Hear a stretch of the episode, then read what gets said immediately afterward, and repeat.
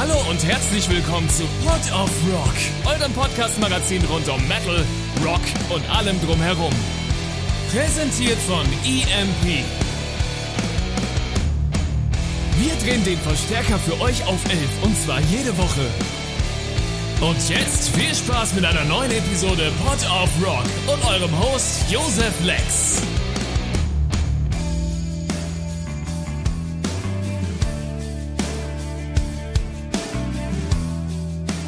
Hallo und herzlich willkommen, ihr da draußen. Ich bin's mal wieder, euer Lieblings-Josef. Und heute bin ich nicht in meiner lustigen Goblin-Höhle, von der ich normalerweise meinen Podcast aufzeichne, sondern ich bin heute ins Auto gestiegen und in die wunderbare Stadt Fürth gefahren, und, äh, um dort ein paar äh, spannenden Gentlemen und Gentlemaninnen äh, zu begegnen. Und äh, vornehmlich sitzt jetzt gerade jemand von Mono Inc. bei mir, nämlich der liebe Karl. Hi, Karl, wie Guten geht's Morgen, dir? Josef. Guten Morgen, liebe Zuhörer ähm, von EMP Pot of Rock. Ganz genau. Wow, brut brutal. Ja, so früh am Morgen schon die Gedanken zu sortieren. Und jetzt werden einige sagen, früh am Morgen, wieso ist ja erst halb eins, aber ist ja, äh, ich komme gerade aus der Koje letztendlich. Du, es äh, ist, ist, für, ist für mich auch früh am Morgen. Ich Gut. bin, bin aufgestanden und ins Auto gestiegen.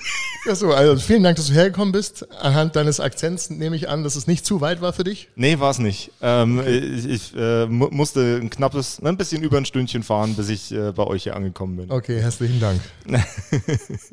Ähm, du meintest gerade jetzt schon im, im Vorfeld des Gesprächs, äh, die, die, das, das Tourmanagement soweit läuft richtig flüssig, alles, äh, alles chillig, Tour geil, beste Tour aller Zeiten. Ja, also ähm, man ist ja immer sportlich getrieben zu neuen Höchstleistungen und ähm, im Moment fühlen wir uns wirklich wie auf Wolke 7. Wir fühlen uns da angekommen, wo wir uns immer hingewünscht haben, wenn man ähm, zurückdenkt in der Geschichte von dieser Band, die ja über Nacht, nach 13 Jahren, das erste Mal die Pole Position hatte, so, das war immer so lustig. Ja, ihr seid über Nacht so groß geworden. Ja, stimmt. Kaum, ich schaue mich an, graue Koteletten, also das ist schon ein bisschen Zeit ins Land gegangen.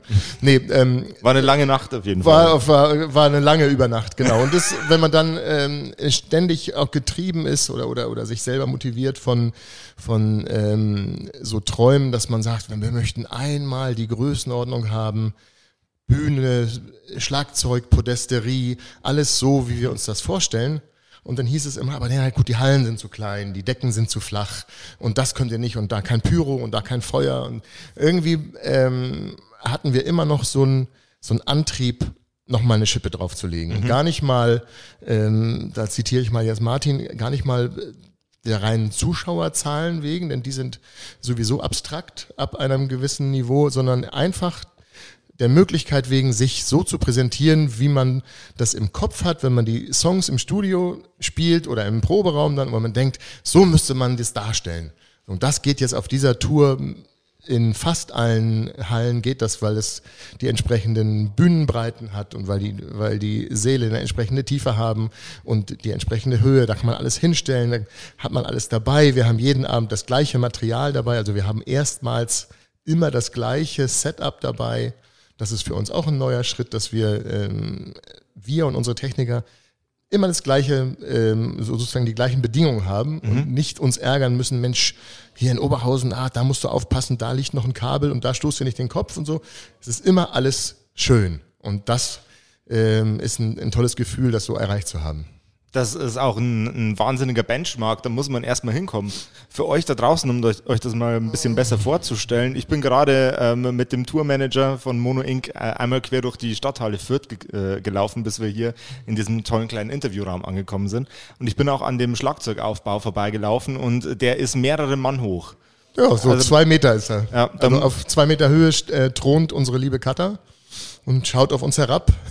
Das ist schon wirklich, aber das ist schon auch das, was wir uns unter Rock'n'Roll so vorstellen. Also wenn man früher als, als, als äh, Junge aufgewachsen ist mit großen, mit großer Welt und großen Träumen, wenn du dann so Guns N' Roses oder äh, ACDC gesehen hast, dann hast du immer gesagt so, ah, das schmeckt, das schmeckt gut und auch das auch auf der Bühne, so, sag mal, jeder hat Platz, sich zu entfalten.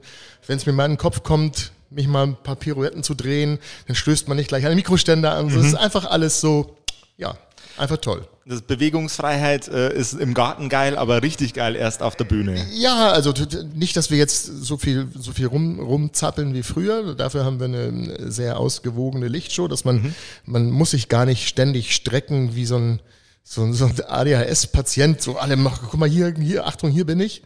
Das ist nicht mehr so.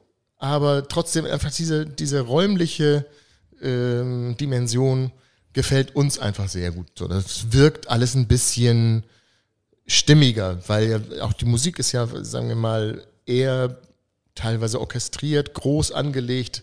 So, wir flachsen immer so, dass Martin eigentlich der äh, nächste Filmproduzent, Filmmusikproduzent sein müsste, weil ihm das so liegt, so große Bilder zu schaffen. Ähm, und wenn, wenn, diese, wenn man dieses, diese Songs hört und die Produktion hört und du siehst dann auf einmal die Show dazu, dann macht das auf einmal alles Sinn.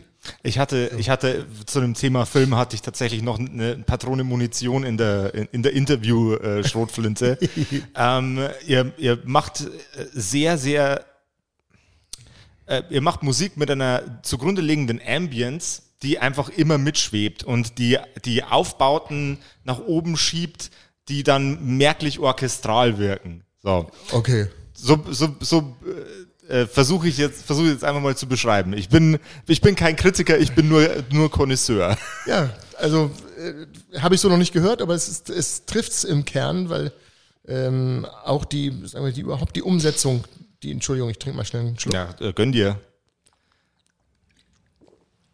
Die Umsetzung bietet sich ja auch bei uns an, ähm, das mit Orchester mhm. Darzustellen. Wir sind ja irgendwann mal eingeladen worden in Leipzig in dieses Gewandhaus von diesen Leuten, die dieses Gothic Meets Classic machen. Mhm.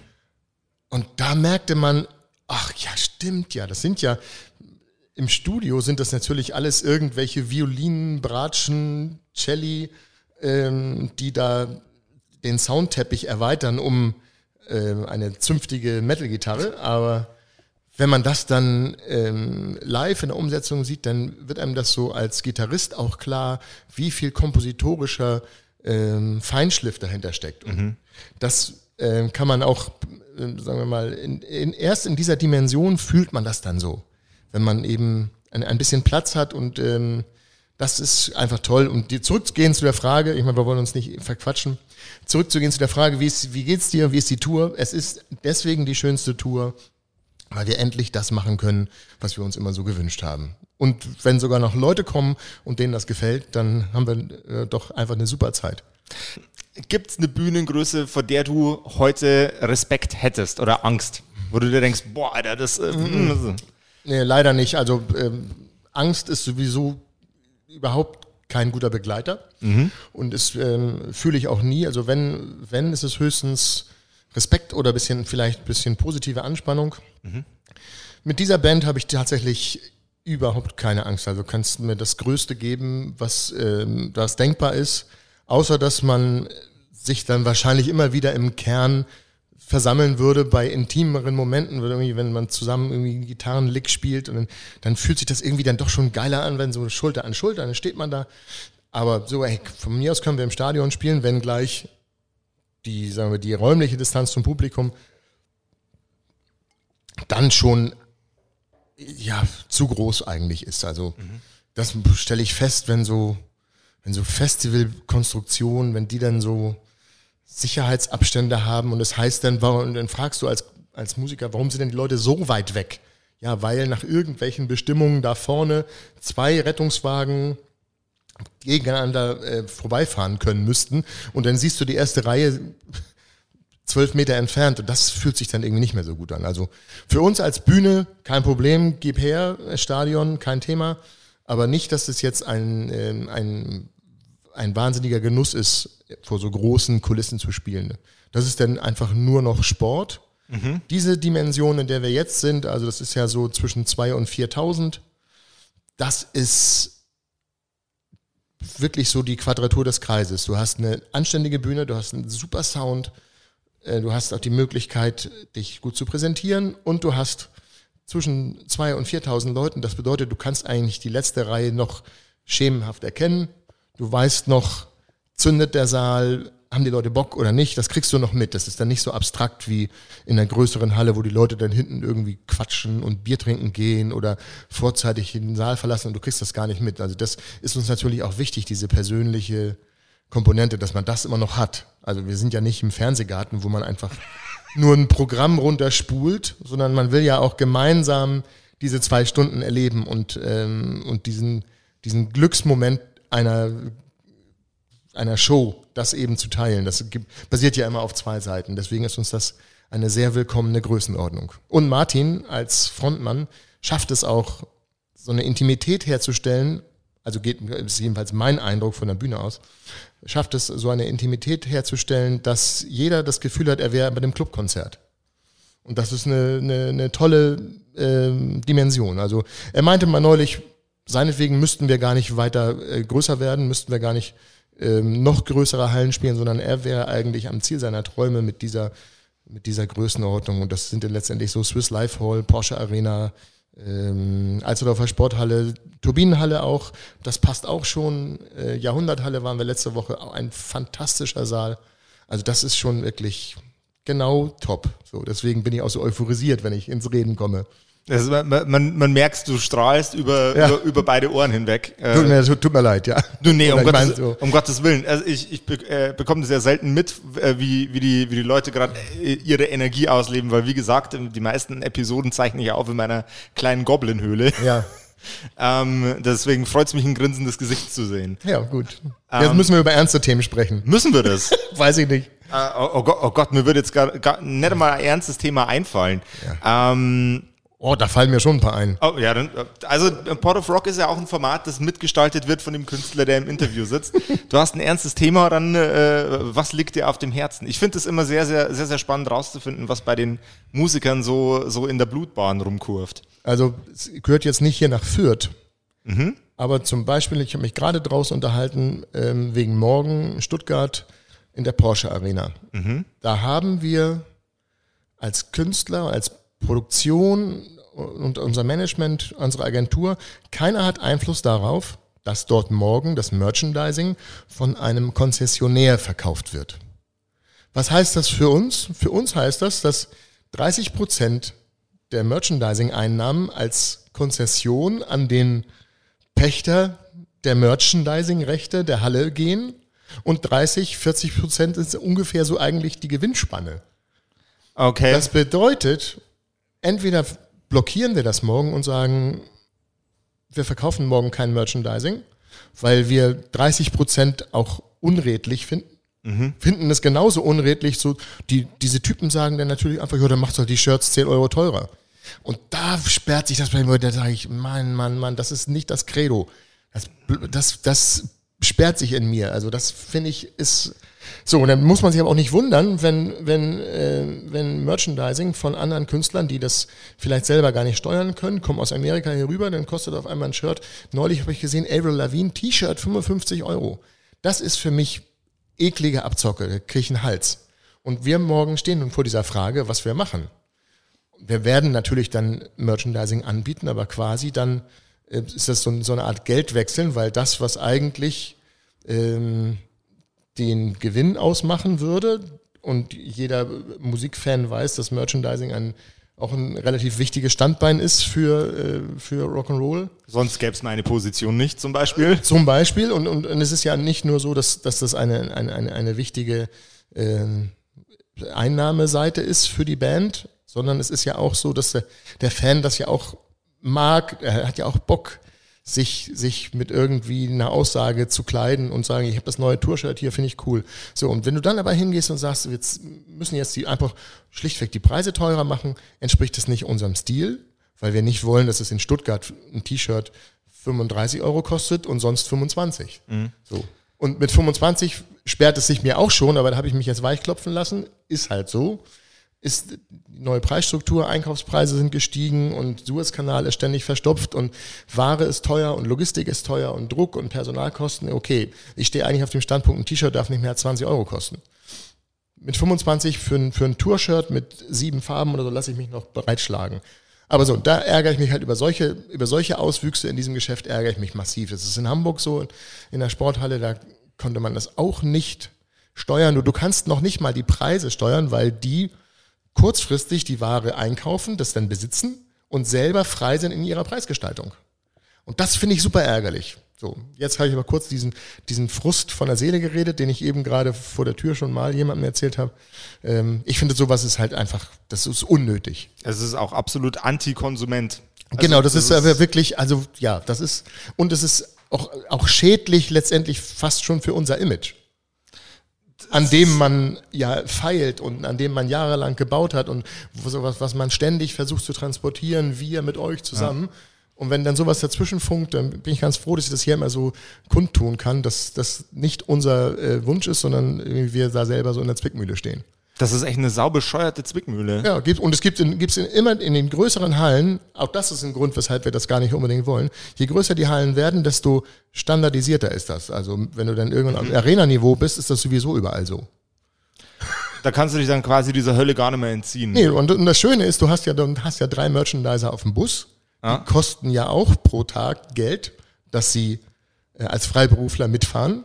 Eine, eine, eine Merchandiserin ist bei uns im Team fest bei NoCut, zwei externe, die kosten ja an dem Tag einfach dann nochmal Geld, damit sie nur zugucken und sich überflüssig fühlen. Es ist wirklich ätzend. Aber gut. Also das war jetzt ein derart ernstes Thema, dass mir tatsächlich der, der, so auch ein bisschen der, äh, der thematische Faden gerissen ist. Da müssen wir jetzt, muss jetzt kurz Ja, wir müssen jetzt wieder auf die Sunny Side zurück. Jetzt müssen wir wieder, ich weiß, ich weiß es, ich, da bin ich mir jetzt aber auch nicht mehr sicher. Es ist ja tatsächlich so, als Musikbusiness, so, so geil wie der Job ist, es ist natürlich immer noch ein Business. Das Problem ist, ich bin da komplett bei dir. Das Problem ist, dass es so viele Akteure gibt, die da einfach versuchen, ihre Würfel mit reinzuwerfen in den Pot, ja. ähm, äh, die, die, die mitverdienen möchten an an dem, an dem, an dem Enthusiasmus, an dem Fandom von, von den Leuten, dass es auch auf so toxische Situationen rauskommen kann, die ein schlechtes Licht auf die Künstler selber werfen. Ja. Und das, ähm es gibt so viel, es gibt schon hinter, hinter all dem Glamour gibt es äh, leider immer noch ein paar, paar Charaktere, die einfach versuchen, irgendwie einen schnellen oder halb illegalen Euro zu machen. So, das, mhm. das ist halt illegal. Das ist ja nicht illegal, aber es ist trotzdem so diese drakonische Verpflichtung zu sagen, wenn ihr bei uns was machen wollt, dann ist das so. Und weiter geht's. Und weiter geht's. Äh, wir hatten, wir hatten gerade eine kurze Unterbrechung. Ein weiteres Bandmitglied stand ja. draußen vom Fenster. Genau, also wenn der Gitarrist besser weiß, wo das reingeht als der Sänger, dann weißt du, wer hier den Hut auf hat. nee, so, also ähm, ja, das ist, es gibt so, es gibt so, so Fälle, wo du einfach sagst, oh, das, das will man nicht. Und das, das muss man auch austrocknen. Also immer wieder die gleichen, gleichen Ärgernisse, wenn einem beispielsweise ich nenne jetzt mal keine Stadt, um niemanden wirklich vor, vor den Kopf äh, zu treten, aber wenn dir irgendwo bei einer Produktion dann in der Kalkulation drin steht, 44 Leute seid ihr in eurer Travel Party, kostet 80 Euro pro Kopf pro Tag und dann steht da irgendwann eine Summe von Catering für den Tag von 3500 Euro. Jesus. So, und dann sagst du, das ist viel Geld. Wenn dann aber die Leistung nicht stimmt, dann wäre ich sauer. wenn du dann, also wenn du denn denkst so, puh, ja, wir habt ja auch Getränke und es müssen ja auch Busgetränke und es müssen ja auch noch äh, Stullen für die Nacht und so. Und dann merke ich, hier wird irgendwo versickert hier mal hier ein Tausender und da ein Tausender. Und solche Sachen, die regen mich einfach auf. So, denn es ist ja sowieso schon alles teuer genug. Klar. So, die Hallen, die Hallen müssen irgendwie betrieben werden. Das muss alles funktionieren. So, jetzt in, äh, in, in München im Zenit sind wir, äh, sind wir raus, weil der Veranstalter ähm, gesagt hat, irgendwie die, die örtlichen Kosten wachsen ihm über den Kopf. Er bittet uns um eine Möglichkeit, da äh, rauszukommen. Dann kann man natürlich sagen, ja, wir hätten wir jetzt nochmal 2000 Karten mehr verkauft, dann wäre das alles kein Problem gewesen. Mhm. Aber wenn, ich finde, wenn man, wenn man eine Show macht mit ungefähr 2000 Tickets, dann muss die doch irgendwie profitabel sein. War es aber nicht, weil irgendwie Folgekosten, dann haben wir dann gesagt, in Gottes Namen, ähm, wir wollen einen langjährigen Partner nicht ausbluten lassen, also gehen wir äh, den Weg mit und verlegen nach unten was denn in der Branche immer so gerne heißt, aus logistischen Gründen verlegt ins, okay. ins äh, XY. So, natürlich war das, das war auch so ein, so ein Ding, wo du eigentlich gar nicht mehr zu tun haben willst. Wenn man sich so mit positiver Energie und mit Kunst, Musik und diesem Wir-Gefühl beschäftigt, dann kommen solche Sachen. Und dann, also hin und wieder hat dieses Geschäft Auswüchse, die am besten keiner weiß, denn sie zerstören so ein bisschen diese, diese schöne Romantik. Aber wir wissen ja auch alle, ich meine, Tina Turner ist gestern oder vorgestern von vorgestern. uns gegangen. Ähm, früher war es alles noch viel schlimmer. So, und Joe Cocker hat irgendwie äh, vor Millionen von Leuten gespielt und hatte nicht einen Euro auf dem Konto, weil überall irgendwelche Haifische was abgezwackt haben. Und ähm, da können wir ja noch ganz froh sein, dass wir relativ emanzipiert sind. So, wir haben irgendwann ähm, eine eigene Plattenfirma gegründet, weil wir keine Lust hatten, dass äh, die Haifische von der Plattenfirma heute, heute in Universal aufgegangen. Früher hieß sie äh, Polydor und äh, Mercury, so solche ersten Verträge, haben wir gesagt, also abzocken lassen muss man sich nicht. Dann, dann macht man es lieber selbst. Dann ist man lieber selber der Haifisch. Ganz genau, so. Äh, oder nicht mal, ist gar nicht der Haifisch, sondern man hat einfach mehr Überblick und kann auch ähm, vielleicht eher seinem Traum nahe kommen, von, von und mit Musik auch zu existieren und zu leben. Mhm. Denn das war ja, man, bevor wir den Traum hatten, in solchen Hallen zu spielen, muss man ja mal sagen, dass Grund, der Grundtraum war ja anfänglich irgendwann überhaupt davon existieren, leben zu können, Frau, Kinder, Hund, Katze, Maus, dass das alles ähm, sichergestellt ist und man trotzdem noch Musik machen kann. So und sein, sein Lebensinhalt sozusagen Musik ist. Man sagt immer Hobby zum Beruf gemacht, da sind wir immer sehr vorsichtig. Also gerade hier auch Martin und ich philosophieren da aktuell sehr viel darüber. Es soll immer noch sich wie ein Hobby anfühlen, es soll kein, soll sich nicht wie ein Beruf anfühlen. Es ist zwar Berufung, aber soll sich halt auch gar keinen Fall nach Job anfühlen. Aber dass man überhaupt davon so rund um die Uhr 24-7 Monoing machen kann, das ist irgendwie schon das Geschenk, erste Geschenk, was wir so erreicht haben vor, ja, wenn ich hier in die Stadthalle komme, hier waren wir mit Unheilig damals. Vor elf, zwölf Jahren war das so der, der Moment, wo man sagen konnte, okay, alle anderen Jobs kann man sausen lassen und jetzt konzentriert man sich vollkommen nur noch auf die Band. So, jetzt haben wir endgültig den Faden verloren. Jetzt musst du mir einmal äh, ich aus, der, aus, der, aus der ich, Orientierung den, helfen. Ich nehme den, äh, ich nehm den Ball hier gleich auf, weil ähm, ich entnehme dem, dem bisherigen Gespräch ein paar sehr, sehr erbauliche Sachen.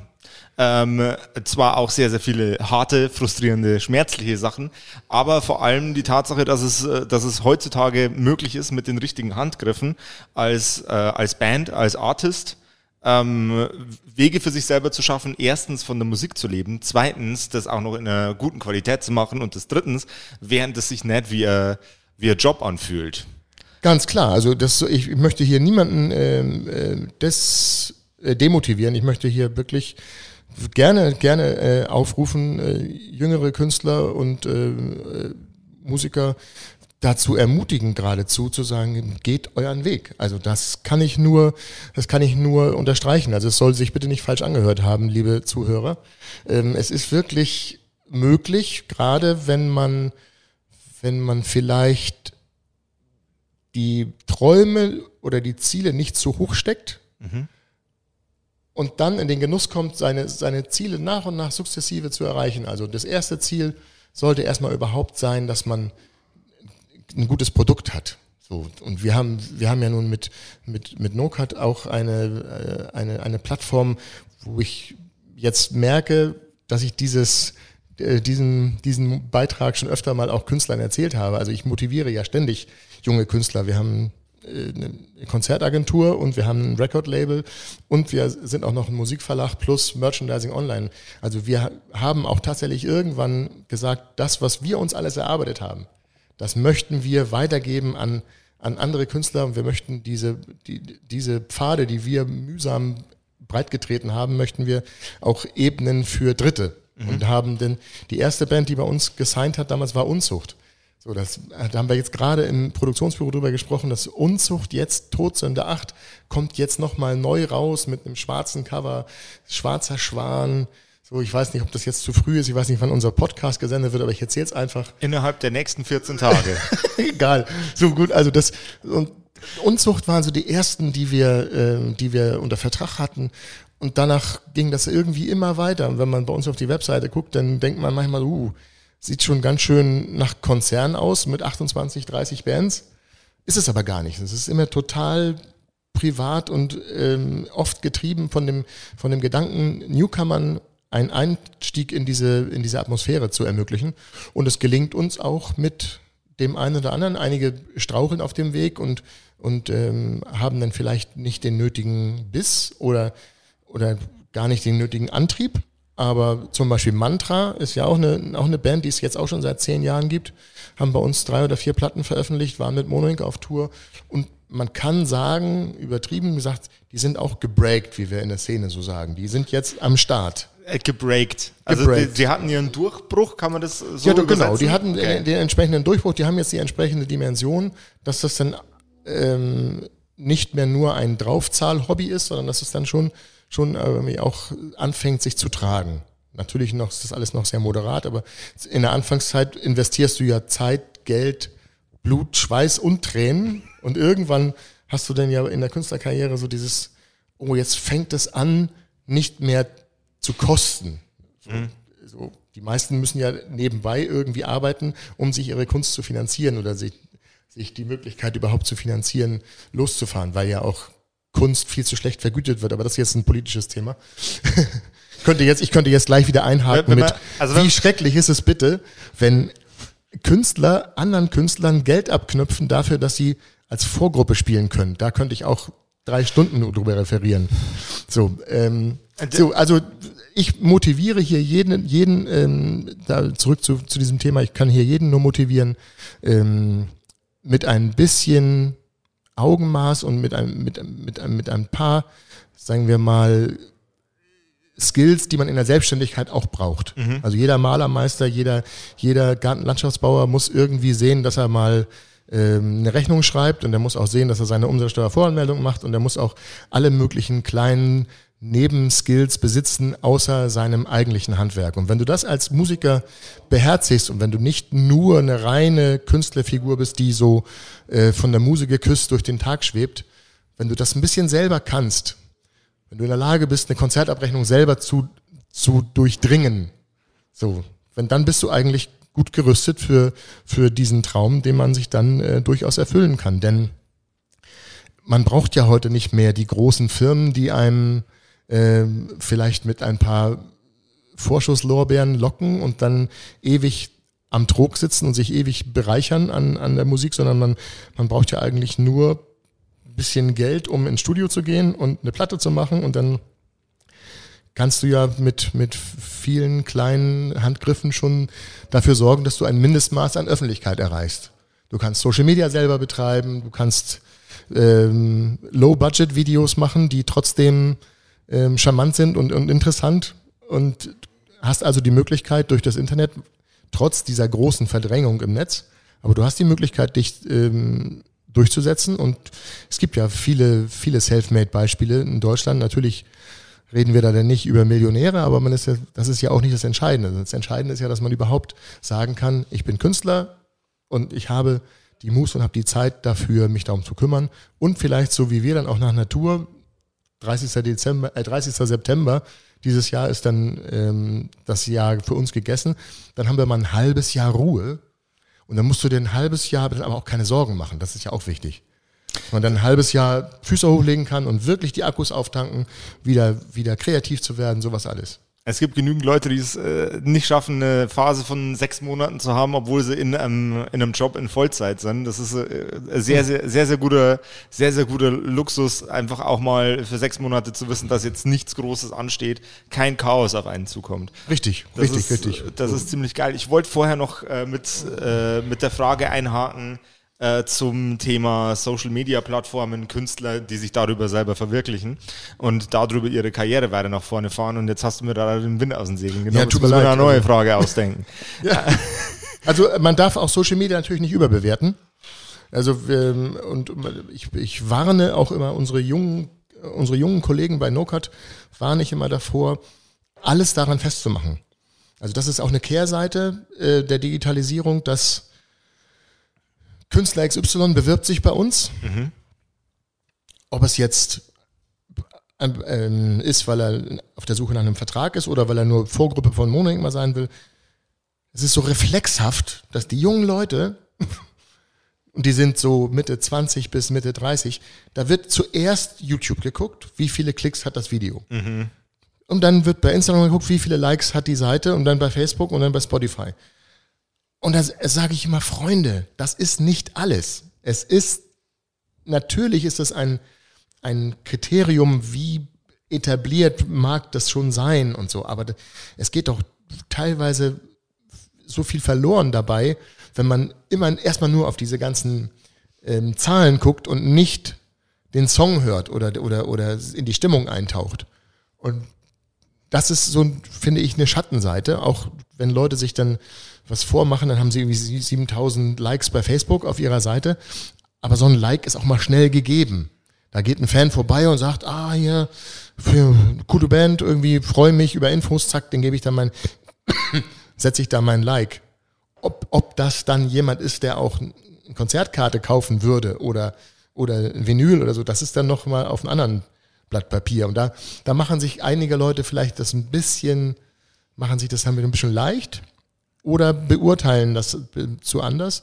Und ähm, es geht eben, finde ich, sehr viel verloren an Kreativität, wenn ähm, die ganze die ganze Welt immer nur drauf guckt, irgendwie so, oh, Ed Sheeran ja drei Milliarden Streams, muss ja gut sein. Das finde ich, heißt noch längst nichts. Ob jetzt ein Song wahnsinnig viel oft gestreamt wurde, weil irgendwelche Algorithmen den Song nach oben spülen und wir Indies sowieso, äh, nächstes Dramathema. Eben sagt er noch, taucht eine dieses Business, ihr schafft das schon und jetzt könnte ich sagen, aber Streaming ist äh, so sehr, dass in jeden Haushalt vordringt, aber es ist auch so algorithmisch gesteuert und es ist so brachial unfair, die äh, Einnahmenverteilung bei Spotify und den mhm. Majors. Aber das, wir wollen ja nicht zu viel über Business reden, wir wollen ja mehr über lustige, fluffige Sachen reden. Also für, für, lust, für lustig und fluffig sind wir jetzt dann, sind wir auf jeden Fall zeitmäßig dann drüber, aber ich, ich habe tatsächlich dazu auch noch ein Statement. Ähm, klar ist, äh, sind, sind, sind Likes und äh, äh, lustige Herzen bei Instagram, Facebook und weiß der Geier. Und super, TikTok. Und TikTok eine, eine super geile Kiste. Aber die Realität sieht leider, leider Gottes so aus, dass tatsächlich ein Prozent von den Leuten, die dir ein rotes Herz geben, tatsächlich in deinen, in deinen Inhalt, also in deine Musik oder in dein, in dein Filmprojekt äh, mit rein investieren. Das ist, äh, das ist eine relativ kleine Prozentzahl für das, was man da an Likes äh, genau. generieren muss, um, äh, um dafür dann irgendwie einen Return zu sehen. Für seine ja, genau. Also ich stimme dir dazu. Wir hatten, wir hatten so lustige Erfahrungen aus, auf Tour mal vor, vor ein paar Jahren hatten wir eine Vorgruppe dabei und dann haben die gesagt, Mensch, ich bin ja, wir sind ja so überrascht, wie voll die Hallen sind. Auf eurer Facebook-Veranstaltung waren nur 70 Zusagen oder so. Nicht so, ja und? ja, aber wieso denn jetzt hier über 1000? Ja, warum denn nicht? Ja, bei uns ist das so, wenn wir 50 Zusagen haben, dann sind auch 50 Leute im Club. Oh. Sag ja gut, das ist halt irgendwie, aber da merkt man, man, man, man, man hebt zu schnell auf sowas dann ab. Und davor warne ich immer und äh, sage, auch wenn man mal, wenn es mal Hasskommentare gibt, Ach. lass mal, also natürlich fühlt sich jeder berufen über alle möglichen Missstände oder Sachen, die ihn persönlich betreffen, dann gleich herzuziehen. So. Es gibt ja aber auch Leute, die dann alles kommentieren, ungefiltert, was sie einem ins Gesicht nicht sagen würden. Das ist die wunderbare so. Anonymität des Internets. Genau. Das ist wenn, ein Thema, wenn, das in diesem Podcast sehr oft vorkommt. Okay, Entschuldigung, also ich will das nicht weiter. so, aber da, da, muss, da muss man sich dann auch irgendwann von frei machen und sagen, lass uns doch mal am Merchandising treffen, dann unterhalten wir uns mal kurz und dann erzähle ich dir mal unsere Beweggründe, weil das manchmal über Social Media auch nicht notwendig ist, dass man jetzt jede Entscheidung, die man als Band trifft, haarklein immer begründet und alles Mögliche so aus, ausweidet. Ich finde, man muss auch teilweise dann einfach auf die Gelegenheit warten, sich persönlich zu unterhalten und dann kann man auch mal eine Stellungnahme abgeben. So. Aber jetzt ist so witzig, wie wir uns hier hin und her lavieren. Das, das ich muss ja eigentlich über meine Band reden. So, was, guck mal, jetzt kommen wir, wir haben ein neues Album draußen, wir haben eine Fanbox draußen, wir haben eine Deluxe-Fanbox, bla bla bla. Und, äh, und an diesem Wochenende ist WGT und trotzdem ist der Saal hier in Fürth voll. Also ist irgendwie alles cool. Also das ist eine, vom, von der normalen Tourhalle aufs WGT. Ich meine mich zu erinnern, das WGT ist auch draußen, oder? Das ist ja, das ist ja so äh, verteilt auf mehrere Hallen. Ich glaube, die haben so zehn Spielstätten in Leipzig. Okay. Ähm, es spielt sich viel draußen ab auf dem Messegelände und da gibt es aber, die Shows finden größtenteils 80 Prozent Indoor statt. Okay. Aber es gibt auch Open-Air-Bühnen dort. Und wir waren ja früher auch gerne zu Gast auf dem WGT. Das muss man ja, muss man ja hier nochmal betonen. Also es ist ein, einmal ein Grufti, immer ein Grufti, sag ich. Ja, Entschuldigung, also Grufti, also ich, altersmäßig bin ich ein Grufti. aber ähm, tatsächlich, unsere erste wirklich namhafte Konzertagentur hat irgendwann mal gesagt, so, ihr seid eine Gothic-Band. Und ich so, na, wir sind eine Metal-Band. Nein, wo seid ihr denn Metal? Und dann, ja, dann auf jeden Fall sind wir eine Rockband. Ja, aber Rock klingt so bärtig, klingt so nach Sisi Top. Gothic, sage ich, das ist aber auch nicht richtig. So, wir sind eigentlich dafür doch viel zu, viel zu divers und frohgemut und ich selber sowieso bin ja bin nicht so ein, so ein düsterer Charakter und so. Und dann, aber ja, seht euch doch mal an. Und dann habe ich gedacht, oh ja, vielleicht hat er recht. So mein Martin irgendwie noch mit schwarz geschminkten Augen und blondierten Iro. Ja, stimmt, hat er recht. Sieht aus wie eine Gothic-Band, aber sah halt auch nur so aus, war auch immer viel Rock und viel, viel, viel Rock'n'Roll mit drin. Aber wahrscheinlich, ja, sind wir halt Gruftis. Aber wir fühlen uns nicht nach Gruftis, sondern wir sind einfach eine, ja, wir sind eine, eine, eine Rockband, die einen nicht schreienden Sänger hat und deswegen hat man dann diesen Grufti-Stempel drauf. Ich wollte damit Netz nahe treten, um Gottes Willen. Ich wollte, alles gut. Wir sind ja auch schon wirklich lange drüber über diese, über diese Fragen. Seid ihr Szene? Seid ihr noch Szene? So, wie doll fühlt ihr euch der Szene zugehörig? Also ich fühle mich allgemein als, als Gitarrist fühle ich mich wohl mit dem Sound, den wir machen. Und das ist ähm, irgendwie in, in meiner Welt, wenn ich auf der Bühne stehe und wenn ich, wenn ich, wenn ich Gitarre spiele, ist das richtig kräftige Männermusik mit, mit anständigen Stromgitarren. So, dass es bei uns nicht so verpackt ist, wie wenn ich ganz alleine spielen würde, das ist ja schon klar, aber wenn man die Gitarre so, so solo hört beim Soundcheck, dann merkt man so, oh, Alter, das ist ein ganz schön brettharter Sound. Und das, das erreicht ja mir schon. So. Ich bin also kein Grufti. Kein richtiger. Nur altersmäßig. oh. ähm, Schön. ich mache mich hier wieder zur Wurst, Leute. Ja, kein Problem. Ähm, tatsächlich äh, wollt, wäre eigentlich meine Frage gewesen, so, okay, ihr seid jetzt auf Tour ähm, und jetzt kommt zwischendurch die äh, auf dem WGT womöglich eine, eine Outdoor-Bühne. Wie, wie ist der Sprung von der Indoor zu der Outdoor-Bühne? Buff. Buff. Also außer dass man das, außer dass man das weiß, Ja. dass es manchmal dann hell ist und dass die Show nicht so cool aussieht wie, wie in der Halle, ist das kein Unterschied. Also die, die Outdoor-Bühnen sind ja äh, meistens auch in der Dimension, in, in der wir uns wohlfühlen. Und das ist für uns, also ja, das ist wie ein anderer Fußballplatz. Also du kommst da drauf, aber die, da sind Eckfahnen, da äh, sind Tore mit Netzen, los geht das. Dann ist vielleicht mal ein Zentimeter mehr oder Zentimeter weniger. Da, das ist für uns überhaupt nichts. Gar kein Unterschied, da fühlen wir gar nichts. Da wird einfach abgeliefert. Nice. So, wird einfach runtergemetert, die Show. Runtergemetert. Ja, ja. Richtig reinmetern. Ja, ja. Also, ich freue mich auch auf die Open-Air-Saison. Also die ähm, natürlich ist so eine Tournee, wie wir jetzt machen, ist für uns so das absolute Highlight, die Krönung, weil man seine Bedingungen selber wählt, weil äh, auch die Crew nicht so unter Zeitstress steht mit schnell aufbauen, schnell rauf, ohne Soundcheck, schnell Show, wieder runter, nächster Künstler, Bühne muss frei und so. Diese, diese, diese Stressmomente sind etwas entzerrt, so bei einer, bei einer normalen Hallentournee. Deswegen ist Halle spielen oder Clubs spielen mit ganz eigenem Publikum hat schon seinen Reiz. Aber die Open-Air-Saison bietet natürlich viele andere ähm, nette, nette Zusatzfeatures, wie zum Beispiel ständig Kollegen treffen, Freunde, Musiker, die man im, im Privaten dann doch nicht ähm, jede Woche irgendwie vor der Nase hat, weil sie entweder weiter weg wohnen oder weil man, weil man sich auch nur auf Festivals trifft. Aber das ist immer ein, ein Heidenspaß, ein großes Vergnügen.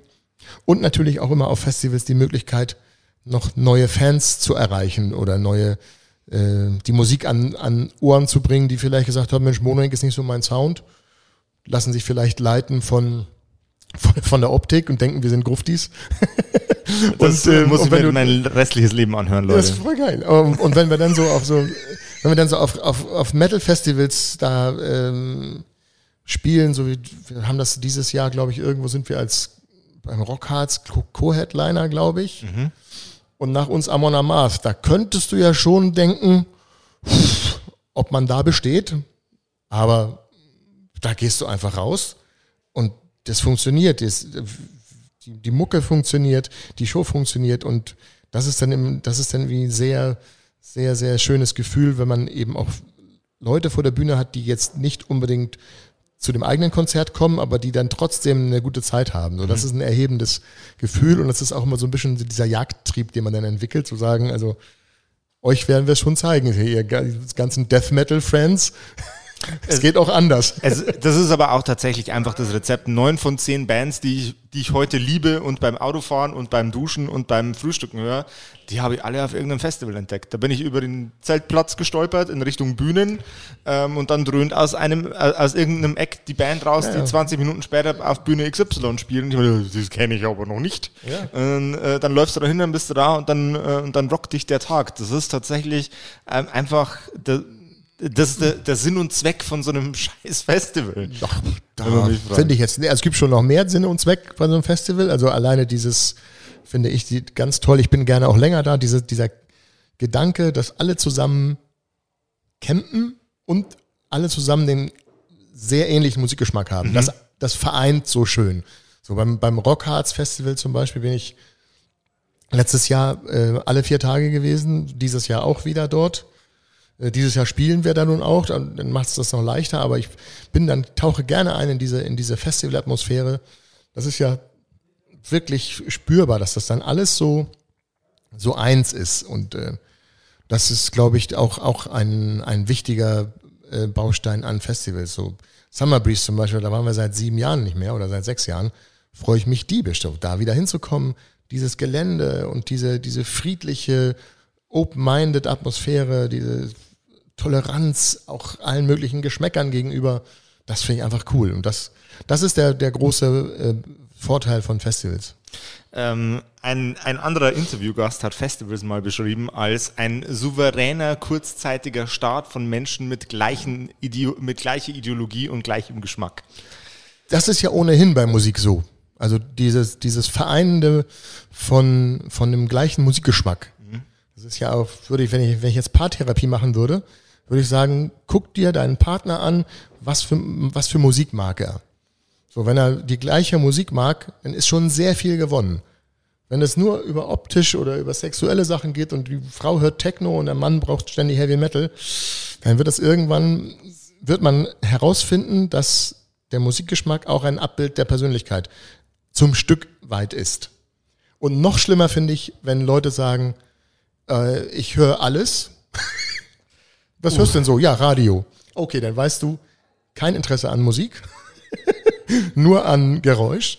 Und das ist aber auch die Kraft der Musik so. Und jetzt komme ich wieder in die Euphorie von vorhin. Ah. Freue mich auf heute Abend, so, weil das ist so, so, das ist ja so ein verbindendes Element, was ja auch, was ja auch weiterträgt. So, nach einem Fußballspiel liegen sich, liegen sich alle in den Armen, wenn, wenn die Heimmannschaft gewonnen hat und alle freuen sich und dann gehen sie nach Hause und dann war's das. Nach einem Konzert gehst du nach Hause, fandst das im besten Fall gut und kannst die Platte nochmal anmachen. Was, und, kannst, äh, und, und dann erlebst du es nochmal. Und dann hast du vielleicht eine Live-Platte und dann sagst du zehn Jahre später, Alter, geil, da, da war ich im Docks damals in Hamburg. Da waren, da waren irgendwie Motorhead noch im Docks und so, wenn ich dann im Bus sitze, ich so mit meinen 55 Jahren immer, ähm, ja, ich habe Motorhead da und da zum ersten Mal gesehen, dann gucke ich mal so ganz beschämt zur Seite und sage, ja, ich habe die 1988 im Docks gesehen. Da gab's mich noch gar nicht. Nein, also das ist das Schöne an Musik, dass das so, ja. dass das so weiterträgt, dass es, dass es ähm, Erinnerungen und Emotionen konserviert und das auch irgendwie im Gehirn verdrahtet ist mit, mit irgendwelchen ähm, Erinnerungen und Emotionen. Das finde ich ganz toll. Dann habe ich jetzt noch eine Abschlussfrage, weil uns rennt nämlich die Zeit laut äh, dem kleinen Timer auf meinem Display langsam davon. Welcher Song löst bei dir die angenehmsten Emotionen auf, äh, aus, wenn du auf Play drückst, während du Auto fährst? Stimmungsabhängig. Mhm. Aber ich habe einen Song von Johnny Cash, der mich brutal erreicht. Und jetzt muss ich natürlich, habe ich den Kopf, den, den Song durch. Müsste ich schnell einmal gucken. Handelt halt von, von so einem Sträfling, der freigelassen ist und der Sänger trifft diesen Sträfling am, am Gleisrand liegend und wird gebeten, dass er beste Grüße an die Frau bestellt und zu Hause das Geld abliefert für seinen kleinen Sohn und so. Aber ich kenne nur den, ich kenne nur die Melodie. Ich weiß nicht, wie der Song heißt. Das nervt mich jetzt gerade.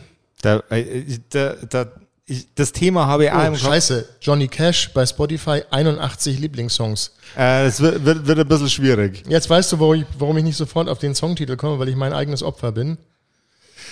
Das, äh, ich ich Also habe das gleiche 81, Problem. eine- 81 Lieblingssongs von Johnny Cash. Deswegen ist er auch immer unter meinen Top 5 meistgehörten Künstlern im, im Jahresmittel. Ja, das sind alles so die Standards. Das sind alles so die Standards. Ich komme drauf. Johnny Cash, da fand ich, fand ich einen, einen Move extrem faszinierend, nämlich der hat irgendwann Give mal my love to Rose. Give My Love to Rose. Ach. Ich hab's. Dankeschön. Danke fürs, vielen Dank fürs Warten. Wir haben, wir, haben, wir haben hier Geduld. Ich, woll, ich wollte die Zeit zwischendurch noch füllen mit äh, einer, einem lustigen Fun-Fact äh, zu Conny, äh, Conny Cash, genau, Johnny Cash. Ähm, der hat irgendwann mal eine, eine Nine Inch Nails Nummer gecovert und kein Mensch, kein Mensch hat geglaubt, dass es eine, eine Nine Inch Nails Nummer ist, die Johnny Cash gecovert hat, sondern alle dachten, okay, das ist jetzt irgendeine alte Johnny Cash Nummer, die Nine Inch Nails irgendwann mal gemobst haben. Ähm, äh, äh, Hurt. Ja. Voll, voll, voll verrückt. Ja, also Johnny Cash hat ja in, in seinen späten Jahren auch Depeche Mode, U2 und Ja. äh, Soundgarden und alles Mögliche gecovert. Also Ja. die, Der, die Soundgarden, äh, Rusty Cage von Soundgarden und dann hörst du die Version von Johnny Cash von Rusty Cage. Das ist echter Hörgenuss. Also ja, ist ja nicht, nicht umsonst irgendwie unter meinen Top 5 All-Time-Künstlern und äh, ich war eben überrascht mit 81 Lieblingssongs.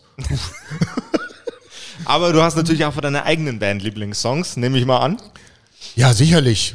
Jawohl. Was, was ja ähm, schlimm wäre, wenn es nicht so ist. Die, die Nummer, die so Nummer auf, die, auf die du dich am meisten freust. Ich hüpfe gerade, ihr Aktuell, nicht, aber ich hüpfe aktuell grad. ist es äh, Heartbeat, äh, Arbeitstitel ist Heartbeat, also äh, ausgeschrieben Heartbeat of the Dead, ist die vorletzte Zugabe, glaube ich. Ja, Children of the Dark ist natürlich die letzte. Und Heartbeat ist im Block davor. Und das ist vom, vom aktuellen Album, das ist eine Nummer, die ähm, mir unfassbar viel Freude macht, weil sie, weil sie auch mit einem Gitarrenthema anfängt. Da bedient das natürlich die eigene Eitelkeit. So, aber das, das Thema Bock zu spielen und das ist so ein, so ein, so ein, so ein Song, der ist so zwischen Ghost und The Cult, Mono Inc., das ist alles irgendwie so, so nochmal für uns nach einigen Jahren und mit dem zwölften Album nochmal echt Next Level. Also für mich, dass eben acht Songs auf dieser Platte gitarrenlastiger sind als früher und ähm, die Melodie getragen wird von dem Gitarrenthema. Also das finde ich äh, ist eine schöne, eine schöne Sache für mich und eben auch ein Beweis dafür, dass, dass man sich als Band immer noch mal wieder ein bisschen weiterentwickeln kann. Und auf die Nummer freue ich mich heute Abend, wie an, alle anderen Tage auch.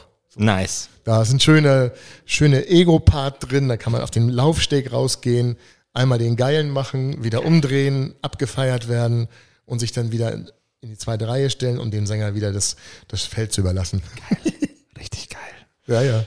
So, lieber Karl, ähm, ich glaube, das war's mit unserer Zeit. Ihr da draußen, ähm, äh, schwingt euren Hintern auf emp.de oder in euren nächsten Plattenladen des Vertrauens, schnappt euch Raven Black, die neue Scheibe, äh, auf, äh, als Platte oder als Vinyl erhältlich.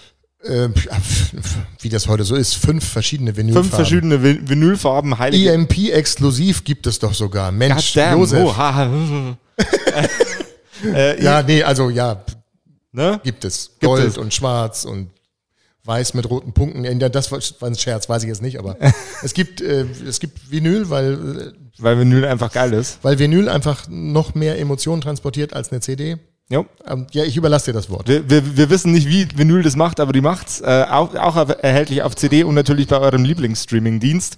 Ähm, Wenn ihr die Sendung unterstützen möchtet, dann äh, springt über den Tracking-Link bei uns auf emp.de. Das wäre dann emp.me slash Pod of Rock und holt euch da die Platte. Da gibt es dann nämlich auch für unseren lieben Josef hier ein kleines Zuckerchen und der muss nicht permanent in seiner Goblin-Grube äh, rumliegen und darf auch wieder öfter äh, auf die Straße und Künstlern tatsächlich im Real Life begegnen.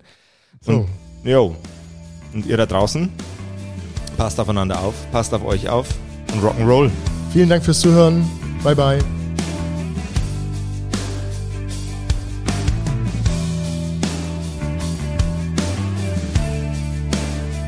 Das war Pod of Rock, euer Podcast-Magazin rund um Metal, Rock und allem drumherum. Präsentiert von EMP. Und für Musik auf den Augen werft doch einen akustisch formulierten Blick auf emp.de. Mit dem Code Pod of Rock erhaltet ihr satte Rabatte auf eure EMP-Bestellung und unterstützt so unseren Podcast.